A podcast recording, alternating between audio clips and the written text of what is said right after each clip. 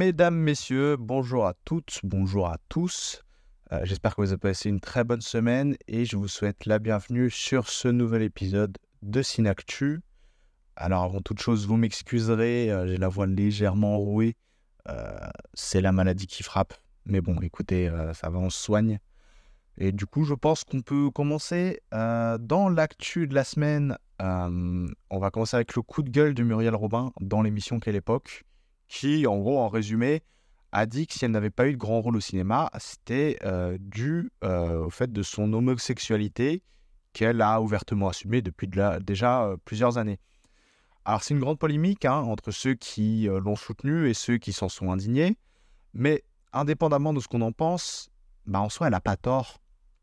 Il y a plein de petits malins qui ont cherché des contre-exemples pour invalider ses propos, en citant d'autres acteurs homosexuels qui ont eu une carrière malgré tout. Mais en fait, quand on regarde vraiment, la majorité de ces acteurs ont assumé euh, leur, homosexualité pardon, une fois leur réputation déjà faite. Moi, je pense par exemple à Jodie Foster ou encore à Ian McKellen, hein, donc, qui est l'acteur de Gandalf, euh, et bien d'autres qui ont assumé après coup. Et du coup, bah oui, il y a, disons, euh, certes, hein, une manière euh, de dire ça qui n'a pas été parfaite de la part de Muriel Robin, qui a été un peu, un peu voilà, en mode propos choc, qui était là pour provoquer un peu. Mais dans le fond, elle a raison. euh, et euh, bah voilà, c'est une réalité qui est, euh, est sous-jacente au monde du cinéma et qu'il faut prendre en compte. Voilà. Euh, ensuite, nous avons également eu les premiers retours sur le film de science-fiction qui sortira la semaine prochaine, The Creator de Gareth Edwards, qui s'annonce apparemment très très bon. Je suis trop hypé, vraiment, j'ai trop trop envie de découvrir ça. Euh, j'ai déjà réservé ma place pour mercredi soir prochain, ça va être une dinguerie. Euh, on a également le budget du film The Marvels euh, qui sort début novembre qui a été dévoilé. C'est le plus grand budget qui a été alloué à un film Marvel. 285 millions de dollars. C'est du grand, grand n'importe quoi. Vraiment, là, on nage en plein délire. À terme, je pense qu'il va falloir commencer à s'inquiéter du blanchiment d'argent massif euh, auquel Disney a recours, parce que là, c'est plus possible. Parce que déjà, le film va durer 1h40. Donc, c'est un des films, si ce n'est le film d'ailleurs, le plus court euh, du Marvel Cinematic Universe.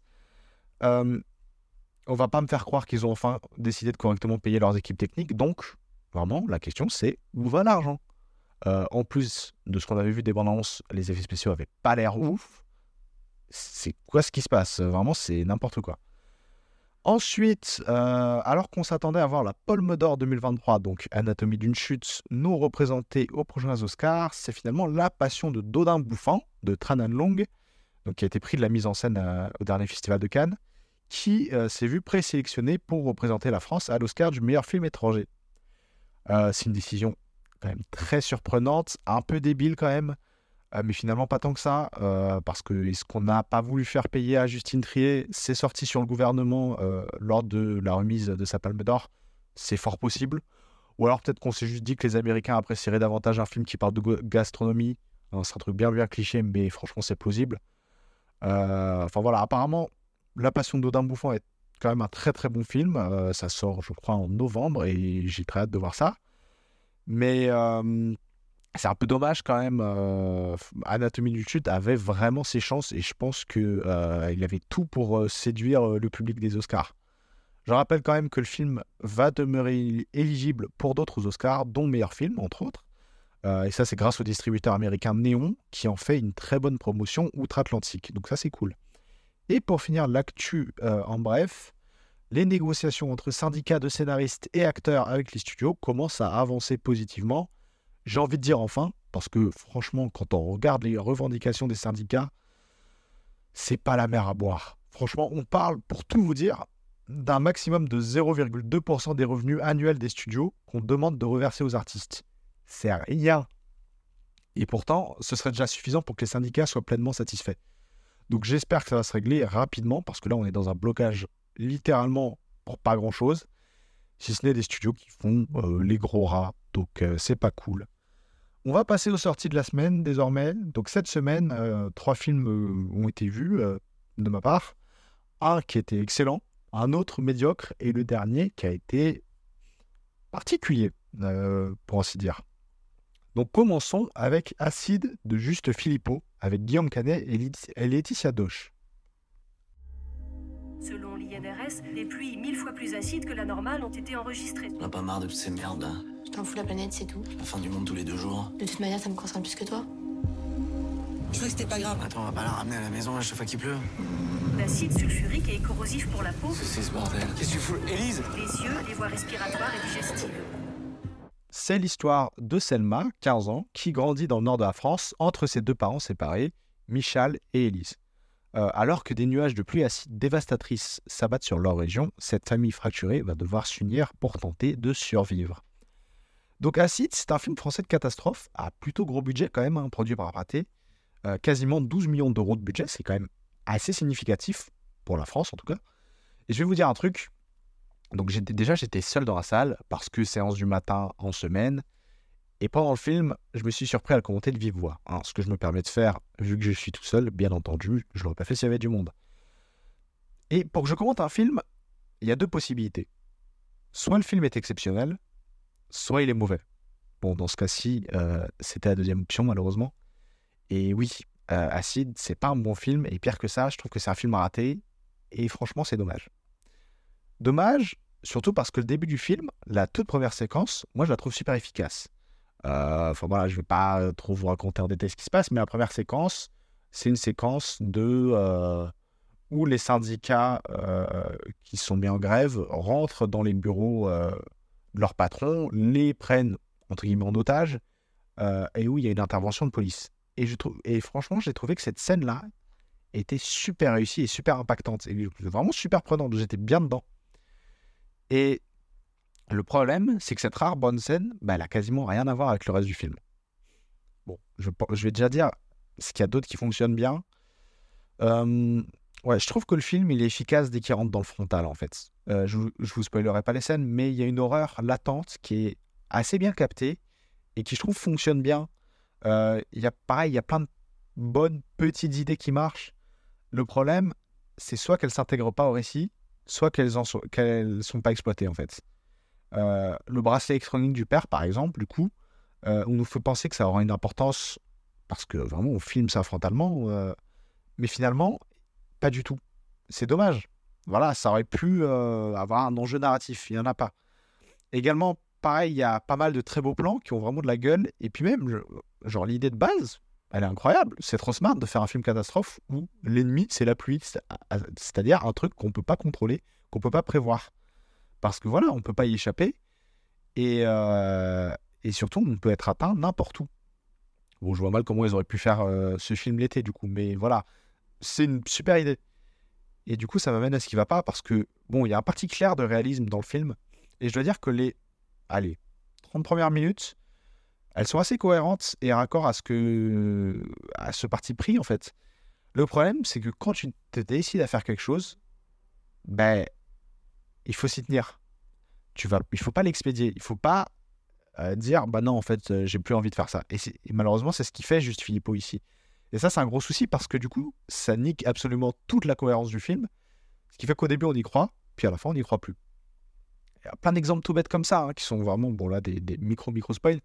Au début, par exemple, euh, lors de la première séquence de pluie acide, les pluies, elles sont à la limite de dissoudre les toits des voitures. Ok, pas de souci. Jusque là, tout va bien. Plus tard dans le film, euh, alors qu'on a fait justement que montrer que les pluies sont devenues de plus en plus acides, au point vraiment ma- maintenant de dissoudre des maisons, les personnages, ils vont sortir avec une voiture sous un vraiment un fucking orage énorme, et la voiture, elle est indemne. Vraiment rien. Euh, c'est pas énorme, mais vous voyez, ça sort de la cohérence qui est voulue. Il y a un autre truc, par exemple, il y a une scène où un personnage tombe dans une rivière et se fait dissoudre dans de l'eau. Le problème, c'est que ça fait à peine deux jours qu'il pleut, et pas en continu, on va pas me faire croire non plus que c'est le grand déluge. Euh, voilà, il y a eu euh, deux, trois petits orages. Euh, et on va pas du coup me faire croire que la rivière entière est devenue acide à ce point-là. Enfin voilà, il en faut quand même beaucoup de l'eau pour remplir une rivière. Pareil, pour en revenir aux voitures, les pneus, euh, de si peu que je sache, l'acide ça dissout le caoutchouc. Donc les voitures, elles ne devraient pas pouvoir rouler. Surtout quand il y a des pluies diluviennes et que bah, les routes sont mouillées, les pneus roulent sur la route, donc sont mouillés. Enfin, normalement, s'ils sont censés être dissous, ils sont pas censés rouler. Enfin bref, voilà, c'est plein de petits trucs comme ça. C'est pas voilà, rien que là, c'est compliqué en, fait. C'est des petits défauts, entre guillemets. Et le pire, c'est même pas là. Non, le pire, c'est l'écriture. Là, euh, c'est vraiment catastrophique. Entre des dialogues qui sont franchement indigents, des personnages qui sont tous plus débiles les uns que les autres, c'est open bar en fait. Euh, on est sur une structure qui rappelle La guerre des mondes de Spielberg, qui est un film qui est assez sous-coté d'ailleurs, euh, qui devrait être évalué parce que un, franchement, très très bon film. Euh, mais ça n'en a pas la finesse, ça n'en a pas l'impact, ni la cohérence. Euh, le truc du coup, c'est que cette écriture qui est vraiment pas fine, vraiment pas intelligente, elle parasite tout le reste du film. Les performances d'acteurs, par exemple, elles sont pas toutes nulles. euh, surtout Guillaume Canet, qui pour une fois est assez investi dans ce qu'il fait, bah, il s'en sort pas trop mal. Bon, les autres, ça dépend. hein. Le personnage de la fille, c'est. J'aime pas taper sur les acteurs, vraiment. Surtout quand c'est des acteurs jeunes euh, qui n'ont pas forcément eu beaucoup de rôles, ou que c'est leur premier grand rôle. Enfin, dans un, dans un gros film, je veux dire. J'aime pas taper sur ça, mais la fille, c'est catastrophique. hein. Euh, elle, joue, vraiment super mal. Et elle n'est pas aidée par les dialogues qui sont, horribles. Euh, Vraiment, c'est un personnage qui est assez insupportable et qui est détestable. On a, on a vraiment envie qu'elle meure tout le long du film. C'est affligeant. Et vraiment, elle est si insupportable qu'à un moment donné, il y a son père qui dit de fermer sa gueule. Et je pense qu'à ce moment-là, vraiment, il parle pour tous les spectateurs. Bon, j'avoue que j'étais franchement bien refait quand ça arrivait. Euh, et je devrais pas en arriver là, en fait. Je devrais pas détester un personnage à ce point. Et c'est super triste, du coup, parce que voilà, on a besoin de ce genre de proposition quand même dans le cinéma français. On a besoin de ce genre de, bah, cinéma de genre euh, et euh, qui propose des, idées comme ça. Et voilà, même si j'ai beaucoup de mal avec ce film de Juste Philippot, j'en avais moins d'ailleurs avec, le film qu'il avait réalisé avant, donc qui était La Nuée, qui était franchement pas trop mal. Bah ici, voilà, euh, force est de constater qu'il a le mérite de proposer quelque chose de différent, au moins. Et ça, pour le coup, ça fait plaisir, mais c'est juste que c'est pas réussi, c'est tout. Euh, mais c'est, j'ai j'ai pas vraiment envie que le film se plante quand même, parce que si c'est le cas, bah, les studios ils seront encore plus frileux à l'idée de financer ce genre de film, déjà qu'ils le sont énormément, et on n'a pas envie que ce soit le cas. Donc bon, pour finir, si on devait retenir une seule chose d'Acide, euh, c'est que c'est une représentation quand même ultra réaliste de la condition climatique dans les Hauts-de-France, à savoir qu'il pleut tout le temps. On va passer au deuxième film de la semaine, Les Feuilles Mortes de Aki Kaurismäki, avec Alma Povsti et Jussi Vatanen.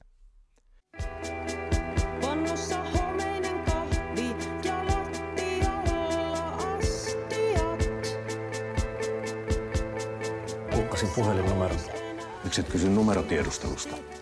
Tiedä nimeä. Se kieltämättä vähän haittaa.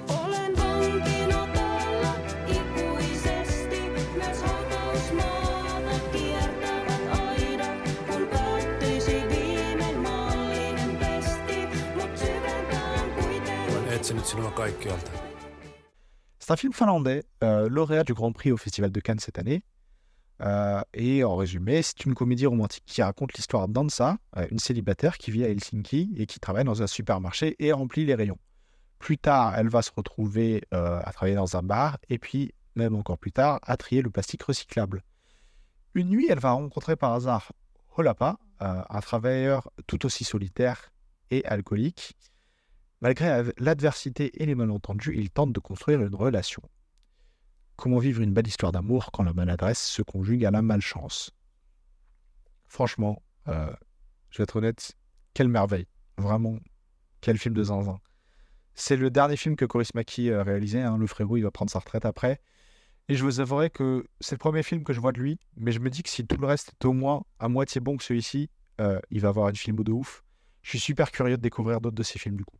Mais bon, on va revenir au film vite fait. Pourquoi est-ce que c'est incroyable? Déjà, il y a une patte vraiment particulière dans la forme et dans le fond. Euh, une espèce de décalage, en quelque sorte, avec son époque. Du coup, ça donne au film euh, un cachet qui s'apparente bien plus à un film d'il y a 40 ou 50 ans qu'un film actuel. Et cette sorte de dissonance euh, qu'il y a avec son époque, c'est également quelque chose qui traverse les personnages. À savoir qu'ils sont en décalage avec le reste de la société, que ce soit au niveau de ce qui traverse leur vie, ou même tout simplement dans leur manière d'être, de penser l'amour. Et moi, j'apprécie ça, parce que franchement, il y a une profonde sincérité qui s'en dégage. On a envie d'y croire. On a envie que ça se termine bien pour eux. On a envie qu'ils aillent quel- quelque part, qu'ils avancent dans leur vie. Et puis, ce qui est appréciable aussi, c'est que bah, malgré toute la misère latente, Coris Maki, il n'est pas, du tout doloriste. Ils sont pas dans, ce, cette espèce de misérabilisme euh, dans lequel euh, sombré euh, bon nombre de réalisateurs. Il y a une vraie énergie qui s'en dégage. Et l'usage des couleurs, euh, bah, ça montre en fait, et ça exprime une, très grande vitalité. Moi, je pense que sur ce point précis, euh, ce genre de point, c'est le film m'enchante et me transporte vraiment très loin. Parce que je pense que si on avait donné ce scénario à n'importe qui d'autre, on aurait eu le droit à un film qui est vraiment amer, glauque, où les personnages n'ont pas grand-chose à espérer de leur vie. Et c'est là où Coris Maki est très fort, parce qu'il arrive à nous faire l'inverse. Il arrive à capter tous les petits moments de tendresse, tous les petits moments d'émotion du quotidien, euh, ces moments qui existent pour ces personnages et qui les font vivre, qui les font voilà rire, qui font pleurer, qui les font voilà, qui, qui, en quelque sorte les animent. C'est très très fort de réussir à capter ça et d'arriver à le retranscrire aussi bien à l'écran. Franchement, c'est super touchant. C'est vraiment magnifique. Et le tout qui est sublimé avec une photographie qui est incroyablement belle et incroyablement référencée aussi. Et puis il y a une séquence que je retiens du film. Euh, c'est une séquence musicale qui se déroule dans un bar euh, duquel euh, l'homme, donc Olapa, euh, est, un, habitué. hein. Il va régulièrement là-bas pour boire euh, 7, 8, 9 bières. Et enfin voilà, il sort à la fermeture complètement déchiré. Et en fait, eh ben, c'est une scène qui est incroyablement classique. Je veux dire, parce que, en gros, ça fait suite à tout un cheminement narratif où, les, du coup, les paroles de la musique vont faire écho à ce à quoi il est confronté. Et ce que je veux dire, c'est qu'on en a vu 10 000 des scènes dans le genre, en fait. Plein de films comme ça où, voilà, le personnage, il arrive à un moment de sa vie qui est compliqué et il se passe un truc, que ce soit une musique qui est, euh, qui est intégrée au film ou euh, enfin, que lui-même va, va entendre, ou même juste une musique qui est là pour illustrer et qui va euh, justement enfin, montrer les émotions par lesquelles il passe. On en a vu 10 000 des trucs comme ça, mais il y a une manière dont c'est filmé, dont c'est capté qui est vraiment bouleversant. C'est une scène qui est, symbolique de tout le film euh, à ce niveau-là, qui vraiment montre à quel point euh, Maki est attaché à tous ces petits, tous ces petits moments, toutes ces micro-émotions. Et c'est super, super fort. Voilà, vraiment pour conclure, Les Feuilles Mortes, c'est un très, très beau film que je vous recommande évidemment. Ça dure 1h20 et je vous garantis que c'est parmi les plus belles minutes que vous pourrez passer dans une salle obscure cette année. Super fort. Voilà. euh, et pour la dernière sortie de la semaine, il va être question de L'Arbre au papillon d'or de Pham Thien An. C'est un film vietnamien qui a été récompensé par la Caméra d'Or au Festival de Cannes de cette année.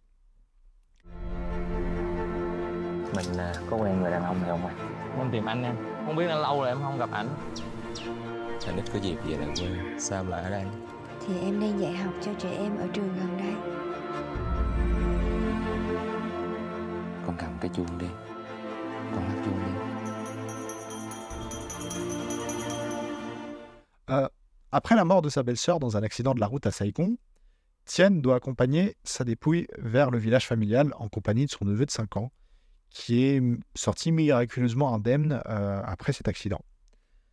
Du coup, on va avoir tout un voyage dans l'arrière-pays euh, vietnamien où l'attendent les spectres de sa propre jeunesse, de son frère, parti refaire sa vie, on ne sait où, mais également ceux de la guerre. Que dire? J'ai vu le film hier, euh, hier après-midi, et il dure 3 heures. Et ben, on s'ennuie. Mais c'est pas grave. Et au contraire, même, je pense que c'est important, et surtout que c'est voulu qu'on s'ennuie devant. Je m'explique. Il y a un réalisateur thaïlandais, un réalisateur qui est très connu d'ailleurs, euh, donc euh, du nom de Apichatpong Weerasetakul, j'espère que je le prononce bien, qui a une appétence pour, euh, en gros, faire des films longs, lents, et où il se passe, pour euh, ainsi dire, pas grand-chose, voire presque rien. Et il a toujours soutenu qu'il pensait qu'il était normal, et il encourageait même, en gros, son public à s'endormir devant ses films. Films que lui-même considérait comme des rêves collectifs. Et c'est vrai, en fait, il y a vraiment quelque chose de cet ordre dans l'arbre au papillon d'or. Il y a une filiation qui est assez indéniable avec ce genre de cinéma, qui ne se vit pas tant comme un récit que comme une expérience. Et bah oui, bah je vais vous avouer, hein, il y a des moments pendant ce film où j'ai somnolé, où je luttais pour pas m'endormir. Et je pense qu'en fait, le film facilite ce processus, facilite l'ennui, le travail même, et genre le distant, un peu comme un élastique. Il y a une expérience du temps qui passe, qui s'étire et qui s'allonge, qui est vraiment profondément fascinante dans le film. Euh, ici, tout se compose de, de longs plans séquences ou de plans fixes qui durent parfois jusqu'à 5 ou 10 minutes. Ce qui fait en fait que si on commence à rêvasser et qu'on reprend ses esprits, bah, on sera toujours dans la même scène, dans le même espace, sans qu'il soit passé grand-chose.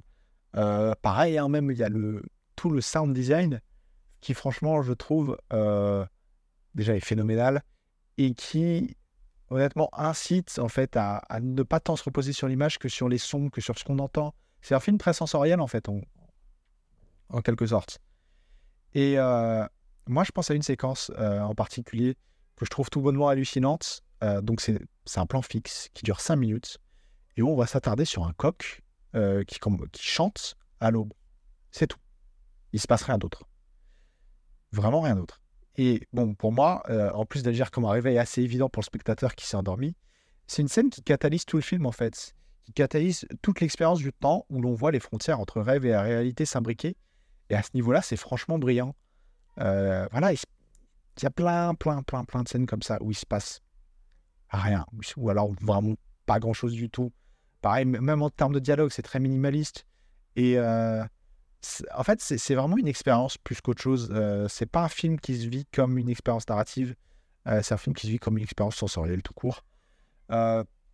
Pareil, hein, il y a d'autres qualités assez évidentes du film qui vont tourner autour de l'image, de la composition, de la manière de mettre en scène certains plans séquences. Il y a vraiment une minutie et une très très très grande maîtrise de la caméra dont fait preuve Pham Tianan ici. Et pour un premier long métrage, c'est assez admirable. Et franchement, je comprends pourquoi il a obtenu la caméra d'or. C'est assez logique, somme toute. Donc voilà, j'ai pas grand chose d'autre à dire euh, de plus du film. Je pense que c'est assez bien résumé que de dire euh, que c'est un grand moment contemplatif où on va s'ennuyer, où on va s'endormir même, euh, mais dont certaines scènes et certaines images vont nous rester en tête pendant très très longtemps encore. Voilà, euh, donc euh, ça c'était les sorties de la semaine. On va donc passer au film que je vous recommande cette semaine, La bataille d'Alger de Gilles Pontecorvo.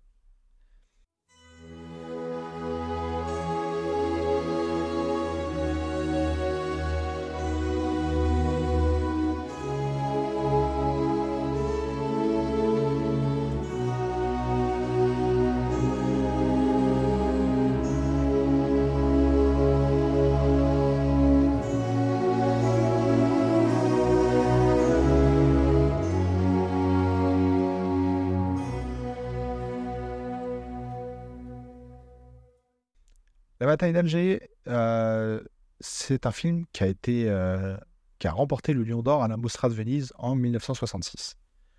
Euh, Mostra de Venise, à laquelle la délégation française n'avait pas souhaité prendre part, car la projection de, ce film, selon elle, était nul autre qu'un pamphlet de propagande pro-Front de Libération Nationale. Ce qui est très drôle, hein, parce que si ces individus avaient vu le film, ils n'auraient rien vu de tout ça en fait. Parce que c'est un film qui évite toutes sortes de manichéisme, qui s'attache aux faits et uniquement aux faits, et surtout qui montre la violence dont les deux côtés sont capables. Que ce soit les attentats qui ont été perpétrés par le Front Libération Nationale ou les scènes de torture et d'interpellation de la part des forces françaises. Et ça, bah, c'est super important en fait. Parce que Pontecorvo, du coup, il se place dans une vision du la violence engendre la violence, où justement, bah, le manichéisme du colon va engendrer le manichéisme du colonisé, et inversement.